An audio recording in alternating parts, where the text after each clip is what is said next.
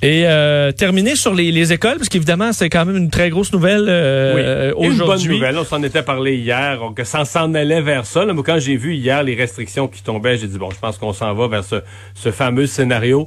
Euh, euh, j'ai quand même plus qu'une source qui me disent que François Legault, là, il voulait vraiment ça, parce qu'il y a un côté, euh, Legault... Euh, je sais pas comment dire, tu sais, dans sa façon d'exprimer, il y a quand même un côté, euh, cet homme-là, assez simple, dans le sens que il aime les affaires logiques et il n'y a pas un côté bureaucrate. Là, et ça, dans sa logique à lui, ce que je comprends, c'est pas lui qui me l'a dit, mais ce que je comprends, c'est que l'école, c'est important, puis pour des tout petits, ben l'école, faut que ce soit l'école un peu. Il faut qu'ils sentent qu'ils vont à l'école, puis jouer avec les autres. Puis... Donc, euh, lui et le ministre de l'Éducation, les deux avaient une nette préférence pour ce genre de scénario-là, où on minimisait... Je pense qu'on a tous été pareils. Moi, j'ai quand j'ai vu, mettons, dans, toutes les régions du Québec, il y a eu des reportages au Saguenay, dans l'Est du Québec, dans les cantons de l'Est, sur ce qui s'est fait pour la rentrée euh, spéciale, la rentrée du 11 mai. On était partagés en dire c'est beau, c'est beau, c'est beau, parce que c'était très beau les efforts que les profs avaient faits, les enfants qui étaient contents de se revoir, mais qui respectaient la discipline, qui se mettaient à distance. Tu disais, quelle prouesse de, de capacité de l'humanité à s'adapter, tu comprends? Oui. Et ça, c'était beau. Puis là, après coup, tu disais comme parent, simple parent qui des enfants en a eu, puis en a entendu chialer, puis en a vu dans toutes sortes de circonstances, tu disais, ben, c'est pas tenable. C'est pas vraiment, ben, c'est beau. C'est beau qu'ils puissent réussir cette rentrée-là, mais ça peut pas être beau dans le sens que c'est pas ça la vie. Ça peut pas marcher de même, mettons un an, là. Ça peut pas rentrer de même en septembre puis tenir ça jusqu'au mois de juin l'année prochaine. C'est pas bon, c'est pas bon pour les profs, les enfants. En fait, c'est quasi impossible. Donc, c'est pour ça que moi, je suis très content du scénario qui a été retenu.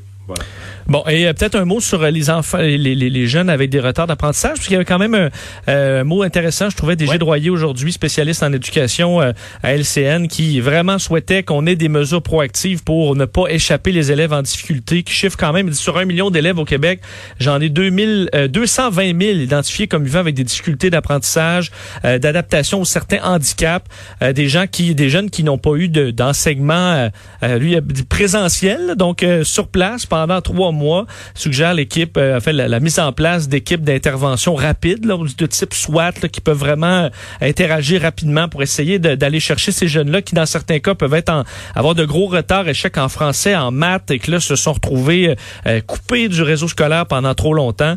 Alors, il y aura un travail pour, pour ces jeunes-là, c'est clair, un travail supplémentaire à l'automne pour le milieu scolaire. Et on va en parler, euh, on va en parler tout de suite avec euh, José Scalabrini, euh, qui est la présidente de la CSQ. Madame Scalabrini, bonjour. Présidente de la Fédération des syndicats d'enseignement. Oui. fait ça, excusez-moi. Je veux pas prendre la place de ma présidente, là. Non, c'est ça, affiliée à la CSQ. Oui, absolument. Parlez-nous de la du principe général de cette rentrée, de ce qu'on a voulu la plus simple possible. Est-ce que c'est ce que vous espériez aussi? Parce que je m'exprimais, je pense que vous m'avez entendu, vous attendiez.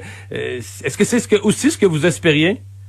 Il y a deux éléments qui vont faire que les enseignants sont satisfaits de cette rentrée-là, parce qu'on était allé consulter les enseignants sur le terrain, 34 syndicats, là, et les deux éléments qui vont faire plaisir, c'est tout le monde est de retour à l'école.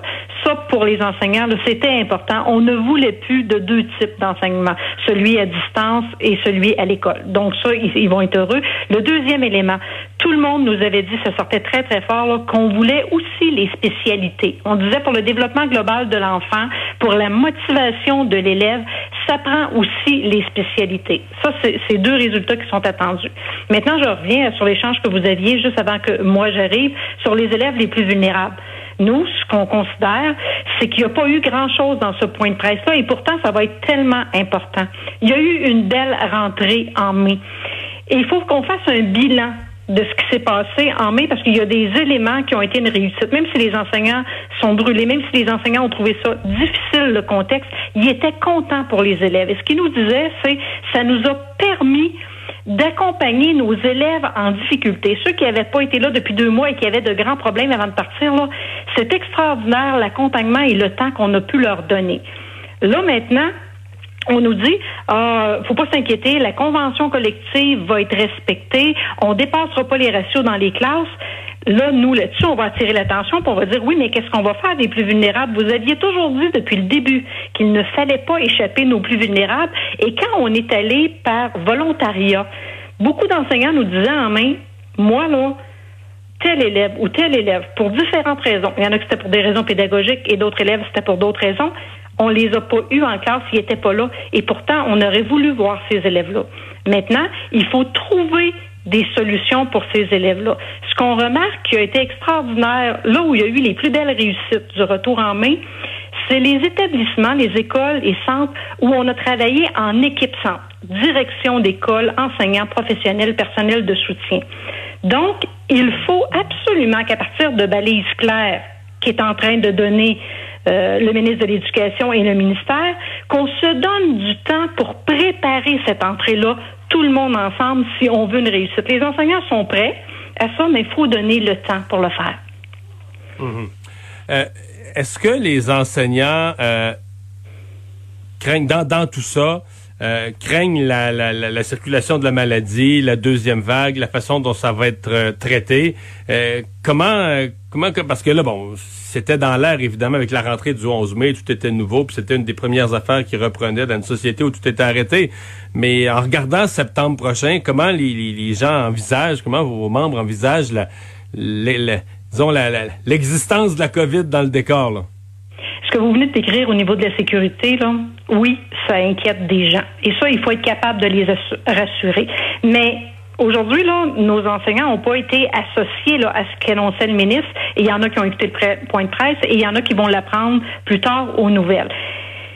Ce qui inquiète plus les enseignants, oui, il y a la question de la maladie pour les pas pour les enfants parce qu'on dit beaucoup que les enfants c'est beaucoup moins dangereux, mais pour les familles et pour eux-mêmes comme personnel. Mm-hmm. Mais la pédagogie aussi inquiète les enseignants. Puis là, j'aime prendre le même exemple depuis ce matin. Là, je pense, M. Dumont, que vous avez été un adolescent, puis moi, en tout cas, j'ai été une adolescente.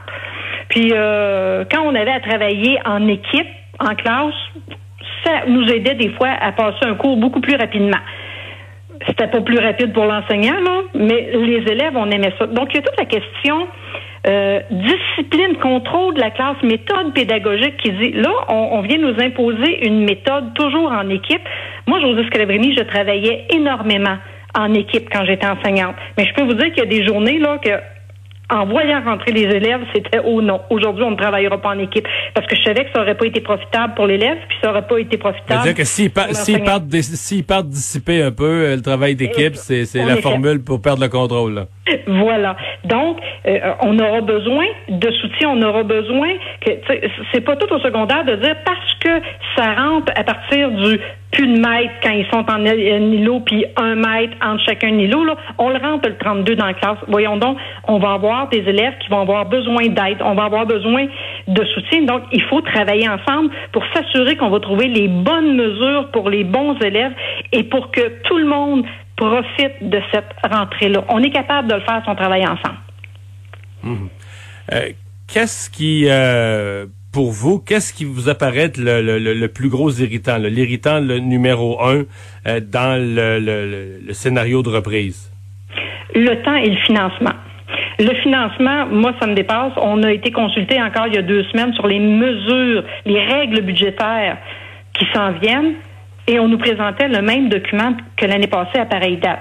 Ça, pour moi, c'est inacceptable. On le sait qu'on est dans une année COVID. On le sait qu'on va avoir besoin peut-être de sortir des élèves des classes, de créer d'autres petits groupes pour venir les aider. Fait on peut pas être sur les mêmes mesures. vous avez l'impression que les budgets seront pas là pour faire les adaptations nécessaires?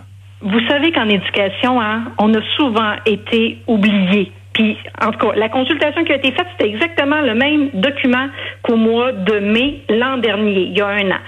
Deuxième élément, quand je dis qu'on va avoir besoin de temps, Là, on vient d'apprendre c'est quoi le scénario parce qu'il y a trois scénarios organisés. Il n'y en a pas rien qu'un. Il y a celui de la rentrée que tout le monde, comme vous, apprécie, qui dit bon, tout le monde va être ça. Mais il faut préparer le B aussi parce que s'il fallait qu'il y ait éclosion ou des changements dans des régions, il faudra peut-être aller vers le B, c'est-à-dire du un jour, un jour. Et pire que ça, il faut préparer le troisième parce que si jamais il y avait vraiment encore on ferme tout, il faut être prêt avec l'informatique. Voilà, il, faut être prêt. Donc, il y a beaucoup à faire. Nous, vous pensez que la préparation des différents scénarios va exiger un travail supplémentaire des enseignants? Euh, de tout le monde ensemble.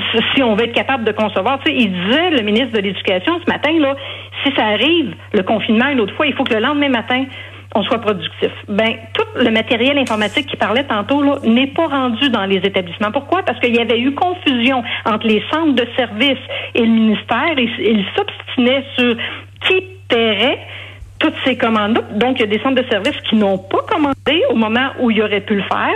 Et euh, donc, il y a du matériel qui n'est pas là. Il faut que le matériel arrive, il faut qu'on le prépare. Et moi, je dis, pour la rentrée, pour s'assurer que tout le monde va, va comprendre la même chose, euh, vous avez peut-être déjà remarqué autant que moi, là, qu'avant la fête du travail, là, oui, l'école reprend généralement quasiment une semaine avant, là, euh, un trois, quatre jours avant la fête du travail, mais c'est pas rare qu'il nous manque énormément d'élèves pour différentes raisons, des choix des parents qui veulent aller fermer des chalets, qui, qui veulent finir leurs vacances. Fait que je me dis pourquoi on se donne pas ce temps-là?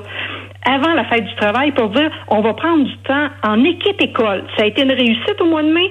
Prenons le temps de le faire à partir du bilan qu'on a fait, donnons-nous le temps pour que tout le monde ait une même compréhension, une même façon de travailler. Le ministre a souvent répété aujourd'hui. Sans, hein, sans enfants?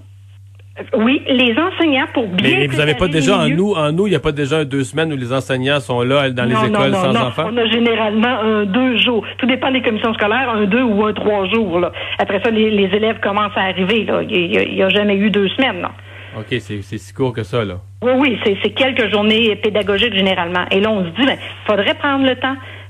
Parce qu'on a vu qu'avec le deux semaines qui a été donné en mai, là, les gens qui ont travaillé ensemble, ils ont eu beau mettre tout en commun, euh, euh, revoir comment pouvaient se faire les groupes, quel élève pouvait aller avec qui. Ça prend du temps, ça prend de l'énergie. Puis moi, je pense que ça vaut la peine, au nom de la réussite des élèves, au nom euh, des parents et des enseignants, il faut qu'on prenne le temps de faire ce travail-là correctement. Madame Scalabrini, merci beaucoup. Ben, merci à vous, c'est toujours un plaisir.